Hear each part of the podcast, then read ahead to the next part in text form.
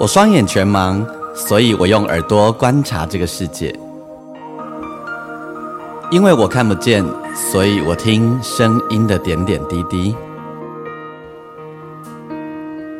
我是王俊杰，你所收听的是《耳朵带我去旅行》。在这里，我们一起听声音的大小事。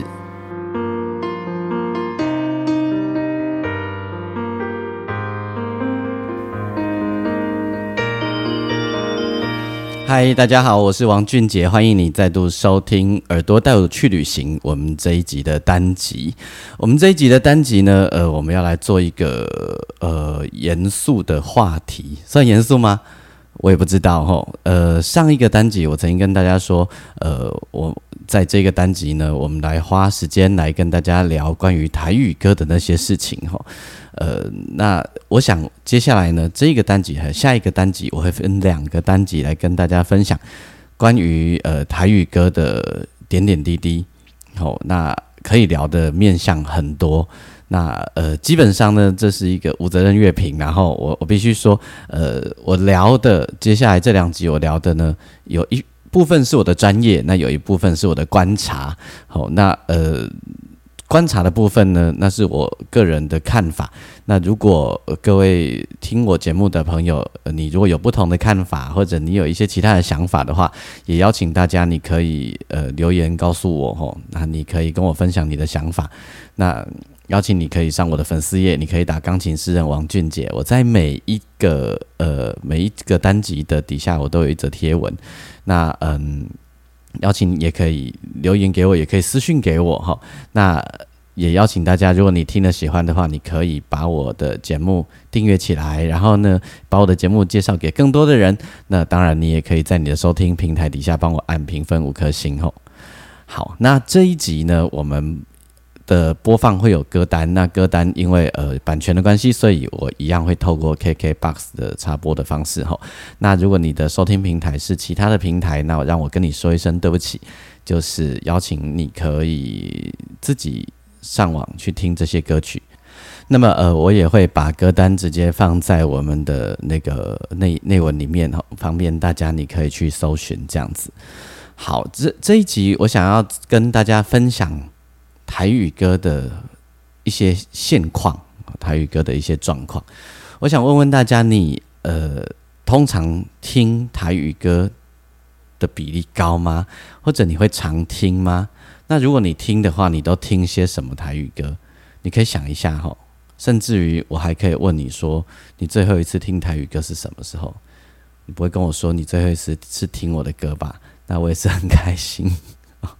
如果你最后一次听的是我的歌，我也是非常的开心。然后，好，那么呃，我有一个朋友哦，不止一个，两三位朋友，他们跟我说，他们听台语歌啊，吼，他们常听台语歌，停留在五百，还有人说他停留在零强，然后呢，之后就不太听台语歌，几乎没有什么听台语歌了。那一直到跟我工作。以后才又重新听了台语歌这样子，那我就很好奇，问他们为什么，他们就告诉我说，因为后来很多的台语歌，很多的台语歌，还是说很多，他听起来都觉得不好听。我就问他，我说为什么不好听？他说因为就很像在听传统老歌。我说不会啊，是新做的音乐啊，你为什么会觉得像是在听传统老歌？他说。对，是新做的音乐，俺们个可以靠听起来的，跟一般咱细汉听的台语歌被讲被讲。好，这是一件事情哦。另外呢，呃，我曾经坐搭计程车的时候，那么司机正好在听广播，然后他听的那一台广播呢，是跟我非常友好的一个广播电台。然后呃，不知道为什么司机认出了我的声音，可能是因为呃，我刚上完那个广播电台的节目吧。然后司机就说：“啊，你是迄个迄个王俊杰嘛？我系王对，我是王俊杰。伊讲啊，你甲因迄电台人足好对无？我系袂歹啊。诶，因对我足照顾，大家拢真有感情吼。伊讲我想有一件代志要甲你讲，我讲虾米代志？伊讲恁吼，恁这写台语歌诶人啊吼，恁爱拍拼写，恁爱写较济好听诶歌，毋好拢跟他写遐老老老诶物件。伊讲，阮遮诶人吼，阮遮诶司机是足爱听台语歌诶。啊，毋过吼，你毋好当做讲，阮拢袂晓讲咧，拢较写着要讲啊，要讲的歌互阮听。啊，安尼阮着回头去听老歌的好啊。这这个事情让我有很大的反应，吼，就是原来喜欢听台语歌的人很多，但是他们某一种程度也苦，也会有一种觉得没有音乐可以听的感觉。那没有音乐可以听的感觉呢，是因为他们觉得一直都在听类似的东西。好，我今天就要从这个话题开始哈。首先我要说，这里面无关乎对错，我要说的是一个现象。基本上呢，台语歌可以分成两个，我们把它区分成硬区分成两个两个区块来来解释，来开始我们今天的话题好了。我想可以把它分成典型好跟非典型。有人会说传统跟非传统，我比较不这么认为啦。后我就说它叫典型和非典型。OK，首先呢，我们来说说什么是典型的台语歌哈。呃，你。如果打开三立还有明视的八点档，好，三立和明视的八点档，还有他们他们的片尾曲，那几乎啊百分之九十五都是典型的台语歌，好，几乎百分之九十五都是典型的台语歌。好哦，那呃，它的片头、主题曲、片尾、片尾曲都是典典型的台语歌。好，请问一下哦。三立跟明视的八点档收看率高不高？很高哦，很高哦，非常高哦，吼，它的收看群很高哦。好，那也就是说，为什么会用典型的台语歌？可见听这样子的歌人的人很多，对不对？不会少的。好，那如果你打开 KKBOX 的呃台语歌的排行榜，好，你打开排行榜哦。你好奇一下，去看一下，你也会发现排在前二三十名的，几乎几乎都是典型台语歌。好，OK，那呃，另外一种叫做非典型台语歌。什么是非典型台语歌？也就是呃，他们所谓的叫新台语啦。我我一直都不喜欢用新台语，呃。来形容这个事情，为什么？因为非典型台语歌，其实在九一九九零年早就有人做啦。呃，从陈明章老师开始，然后黑名单，然后他们开始就已经做了很多所谓的非典型台语歌。那到现在还在讲，他们那时候就是新台语了。到现在如果还在讲新台语的话，那就是我们都没有进步喽。哦，包括他之前的蔡正南呐，然后然后呃。那个陈明章，我刚讲的陈明章老师，林强、伍佰早就已经在做非典型台语歌，他们那时候已经叫新台语歌了。那如果你要说现在这种非典型台语歌还叫做新台语歌的话，我觉得有点牵强，所以我不是很想这么说。好，那比如说萧煌奇、黄山亮、江慧仪、邵大伦，好，然后呃我。哦，还有呃，像很多的乐团草草屯音呐，哈，然后血肉果汁机啦，哦，或者是那个呃，最近嗯，金昂有集团叫曾卡郎哈，因为那个电影的关系哈，都是属于非典型台语歌。那偶尔有一些华语歌手来唱台语歌，通常也会唱一些非典型台语歌。那将会的后面好几张专辑里面也大量的收录了非典型的台语歌。OK，好，那基本上区分成两个部分哈，这样子我们有了简单的划分，呃，典型的台语歌跟非典型的台语歌。好，那嗯，典型的台语歌的拥护者呢，一直都有一个心愿，他们一直想要呃，一直在推动一个事情，就是想要为典型台语歌办一个奖项。好，单独来办一个奖项，为什么？因为呢，典型台语歌啊，在很多年来啊，都无法攻入金曲奖。要如果入围，常常去陪坐，常常去陪坐。那为什么会这样？好，为什么会这样？第一，台我们要先说哦，典型台语歌的收听群高不高？很高哦，非常非常的高哦。但是呢，为什么他？常常在金曲奖都无法出头，好，因为这个跟结构很有关系，我必须持平的说，典型台语歌虽然很有声量，真的很有声量，但是欠缺了话语权，欠缺了话语权。为什么欠缺了话语权？因为它某种程度比较传统，比较传统，然后呢，它的创新度没有那么高。我说真的，它的创新度并没有那么高。然后再加上呃，因为金曲奖的评审结构的关系，会很希望有创意的台语歌可以出现。我觉得他们对台语歌有一些要求，吼，有一些要求。我觉得那个要求来自于很多的理由，呃，包含。某一种程度，某一种程度，我觉得有一点点的歧视，就对于典型台语歌，某一种程度有一点点的歧视。好，这我我觉得，我想很多音乐工作者在听我说这一件事情的时候，你你也许不一定愿意从你的嘴巴说出来啊，但是你心里想一下，其实有没有？其实是有的。好，那为什么会有歧视的问题呢？就是因为觉得老派。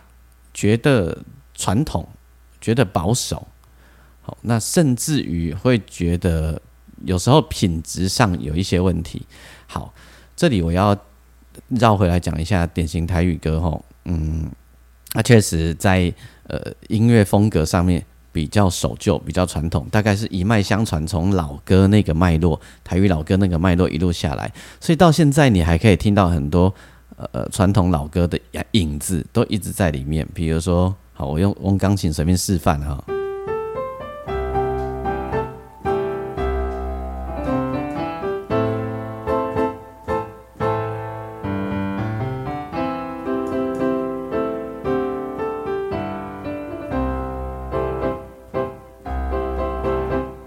有没有？如果你有在，你偶尔听一下，或你去 KKBOX 转一下。绕一下，这样子的英台语风格的台语歌还很多哦哈，但是你会觉得，哎呀，现在老宽老宽，好不好？因为这就是延续传统的一个风格一直走下来的啊，不然就是长这样子哈。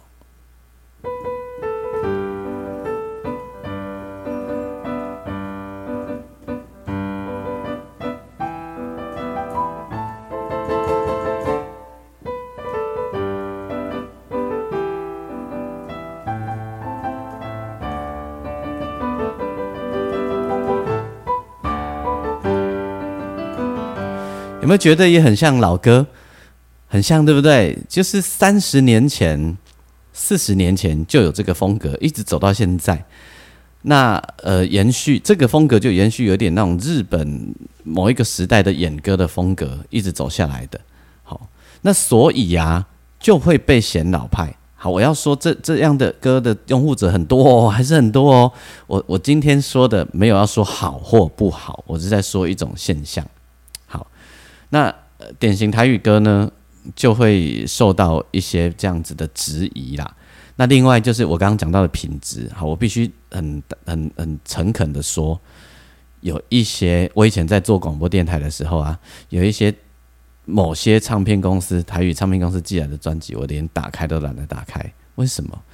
因为他们真的品质做的不好，他们真的品质做的不好，就是编曲啦等等，都稍显寒酸。那个今年的评审长有说一件事，就是唱片基本上是一个精致的工业啦，哈，它还是有一定的工业水平在那边。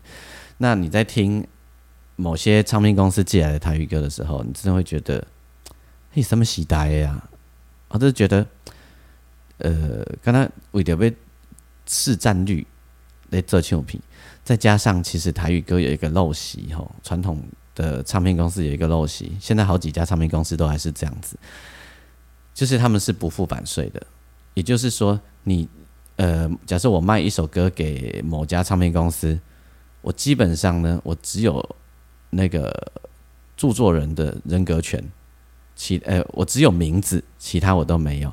他的版税、他他的版权、他的 KTV 等等等，都不关我的事。为什么？呃，为什么？这今天我们不聊为什么，好不好？对，因为这聊起来又很复杂。总之，它的现象就是长这样，所以他就需要有很多愿意买断的人来写歌。这里面就有人专门在写歌，然后专门在买断，然后价钱不一，有人八千，有人一万，有人两万，有人四万。那当然贵一点的，就是他写的很好的，但是你不可能永远都一直找那些贵的，对不对？所以就会有很多有的没有的声音就跑出来了。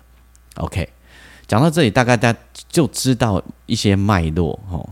那为什么他们呃，为什么很大的族群会喜欢听典型台语歌？因为典型台语歌的音韵、咬字、旋律之前呃之间的那种契合度是很对的，很刚好的。它不会有一些呃，你听起来你不知道他在说什么的。我等下会花时间讲这件事哈。你呃，就是它的咬字啊等等，因为台语有一个麻烦哈，台语本身就很多很多的音。台湾台语这个语言呢，本来就很多音节，它跟国语和英文不一样哈，它有很多的音节。那这些音节啊，是好处也是坏处。好处就是它本身。的字哈，它的口语就可以创造出很多的旋律，但坏处呢，就是它也很容易被这些音节绑架，被这些音节绑架，所以你很容易就要顺着音韵走，那就很容易流落在一个框框里面。那这也是传统台语歌，呃，在发展过程里面到近代哈，很容易被人诟病的地方，就是觉得好像没有办法跳脱。啊跳脱是一门学问，然后那比如说林强啊、伍佰、陈明章老师，他们都跳脱很成功哦。南哥更不用讲，蔡振南那个是跳脱的翘楚哦。郑敬一其实也很强大啊。好，那在这呃，郑敬一是传统台语歌里面，我觉得非常有特色的，而且又好听的。好，那呃，因为这样的关系，所以他们没有办法听典型非典型台语歌。因为非典型台语歌常常会有他们听不懂的地方，我等下会比例比喻给你听。讲到这里呢，我让你听一首，我觉得，呃，我刚刚介介绍的那个风格到现在都还一直维持着的，好不好？哈，那呃，我想要介绍这个是有一点老派，但是真的很很会唱，而且也写也是很好听的哦。呃，我我都会挑比较极端的哈。我要挑的这一首是詹雅文，詹雅文有一首歌叫做《雄雌为狼》，它距今也有一段距离。可是你听一下哦，距今超过十年的《雄雌为狼》都已经超过十年了。但你先你就想一下，你听一下，如果你有在平常在注意呃八点档，或者你在注意呃 KKBOX 的排名，这种风格的歌还很多诶。好。我们来听我认为的经典，带着演演歌位，然后风那个音乐就是长这样，呃，听听看哦，它的音音乐就是这样，嗯哒哒哩嘞哒哒，大概是这样子吼，有一点日本味的，修辞为郎，然后我们再继续聊。好，听完了修辞为郎之后啊，你会不会呃马上？你也会突然想到，搞不好你会想到那个，你有时候在卡拉 OK 啊，吼，或者是你如果你离开呃离开台北，然后经过在乡下经过人家民宅吼家门口啊，跳上来带着唱 KTV 啊，唱卡拉 OK 是真这一类的歌也常常出现呢，有没有？所以这种歌这样的歌，这就是传统台语歌的市占率其实很高很高啊，非常的高啊。哦，它并不是没有声量的哦，它只呃，所以收听的人很多。那你会说这些收听的人为什么不听典型呃非典型台语歌呢？这就是我接下来要讲的哈。好，非典型台语歌最早我刚刚讲的，从呃我我我当然更早都还有，但是我们如果用一个分水岭的话，就从呃陈明章老师他们。下午的一出戏，黑名单等等，这样一呃林强的向前行，查某人 A B，哦，奥林贝啊，然后五百的手机狗叫，呃，那个空袭警报等等等，吼，这歌，那那用这个分水岭对因因算是非典型的开戏好啊，好不好？我们是这样想事情的话，OK，那你就会发现，吼，还哦还有蓝狗蔡正南，吼。他的呃，他写的《灰哪里基》啦，他唱的太勇等等。好，那男歌其实比较特别，他是跨越，他是同时可以在典型的台语歌，同时又在非典型台语歌里面游走的人。好，那这些台语呃非典型，我刚刚提出来这些例子呢，他们都有一个共通的特色，就是他们的他们基本上他们的台语咬台语的咬字音韵，我刚刚讲过吼，台语的音韵很独很复杂，因为它自己本身就有好几种好几个声韵在那边，所以那个是好处也是坏处。好处就是它的旋律很容易产生，你可以自然创作法，跟着跟着文字语言走。你旋律就很容易出来，但是它的负面就是你也很容易被绑住。那有时候我们常常在做台语创作的时候，为了一个音韵哈，为了一个字一个导音，我们就在那边想破头，因为我们不想要被绑住。所以在这一类的情况下，我们常常会遇到困难。然后，那呃，我刚提的这些创作者，他们基本上他们对于音韵、咬字那些导音等等的事情啊。他们都控制的非常好，好，都控制的非常非常的好，所以呢，他们的这种非典型台语歌啊，基本上接受度还是很高的，非常高的。比如说，呃，我讲音韵，我举个例啦，哈，比如说，呃，以前肖福德老师啊，最爱我小时候啊，我去呃参加我在五专的时候参加歌唱比赛，然后他在当评审，他最爱讲一个例子，我听他讲很多次哈，他比如说有。月牛更更就嘎增，好月月牛月亮亮亮的光光哦，照家庄就嘎增。那你只要一不小心导音错了，事情就都错了。月牛更更照家中，这样还好哦哈，这样还算是在导音里面照家中。但是是什么嘎增有没有？月牛更更叫嘎增，这样导音对了，但是听起来就呃老老的，有没有这种感觉？那，如果是这样呢？月牛更更叫嘎增，就完全导音就错了，对不对？好，就就嘎增是什么东西？这样子。那如果是这样，月亮更更照家中，哎，可以哦，这样就会是对的。好，做了这样的比喻以后，你大概就可以明白我说的导音的问题哈。但是呢，在近期呀，近期一一二十年呐，二十年来啊，很多呃年轻朋友跟我或年纪跟我差不多的人，也很想要。能够写所谓的呃，就是非典型台语歌，但就遇到了一个困扰，就是他们的导音啊、好音韵啊，常常是错的，经常性是错的。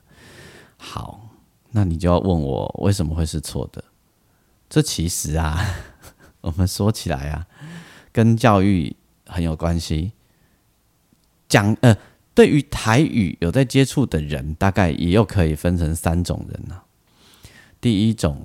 就是本身他台语很好，然后他自己平常生活里面就经常在讲台语的人，那这样的人基本上他的导音啊、音韵啊是不会错的。